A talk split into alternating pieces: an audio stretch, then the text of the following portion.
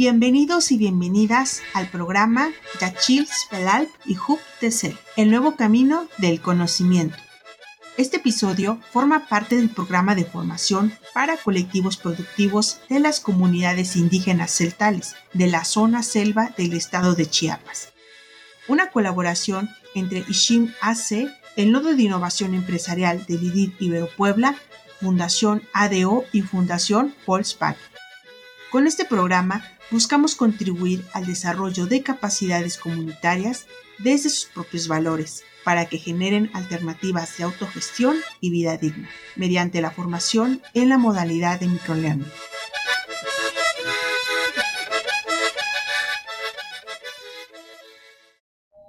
Diariamente, en los hogares de todo el mundo, se realizan tareas domésticas como limpiar y cocinar así como actividades que se refieren al cuidado de niños o abuelos. Todas son tan cotidianas y sin paga alguna que no se les suele dar demasiada importancia. Sin embargo, implican mucho tiempo y esfuerzo. Durante siglos, la sociedad ha visto a las mujeres como las responsables de estas tareas domésticas y de cuidado, pues se piensa que es parte de su naturaleza femenina y por lo tanto su deber como mujeres.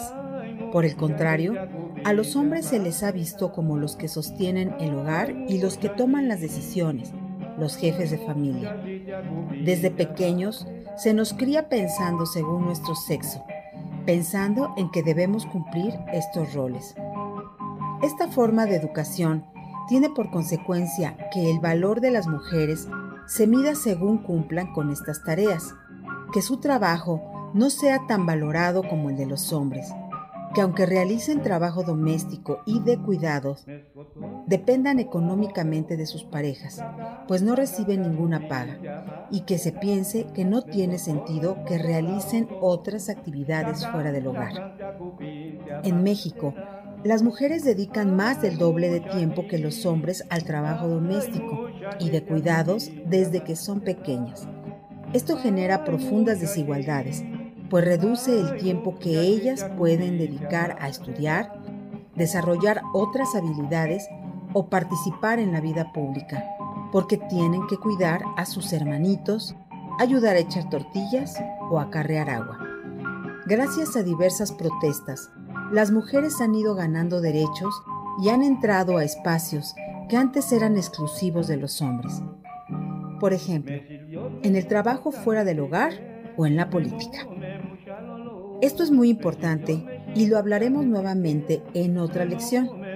No obstante, aún falta mucho para la verdadera igualdad y una de las grandes tareas pendientes es valorar de manera equitativa el trabajo doméstico y de cuidados que realizan las mujeres, pues es esencial para cualquier ser humano.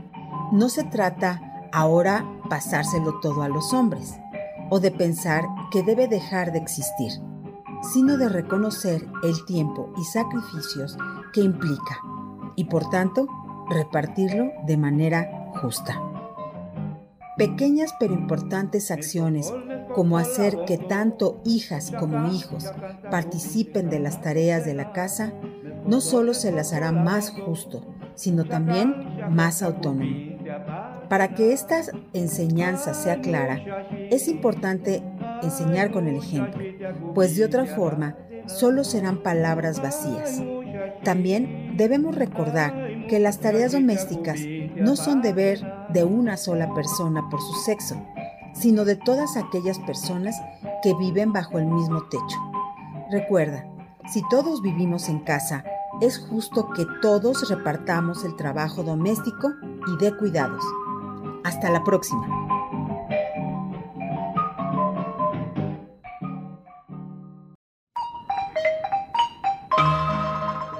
Agradecemos tu tiempo y atención.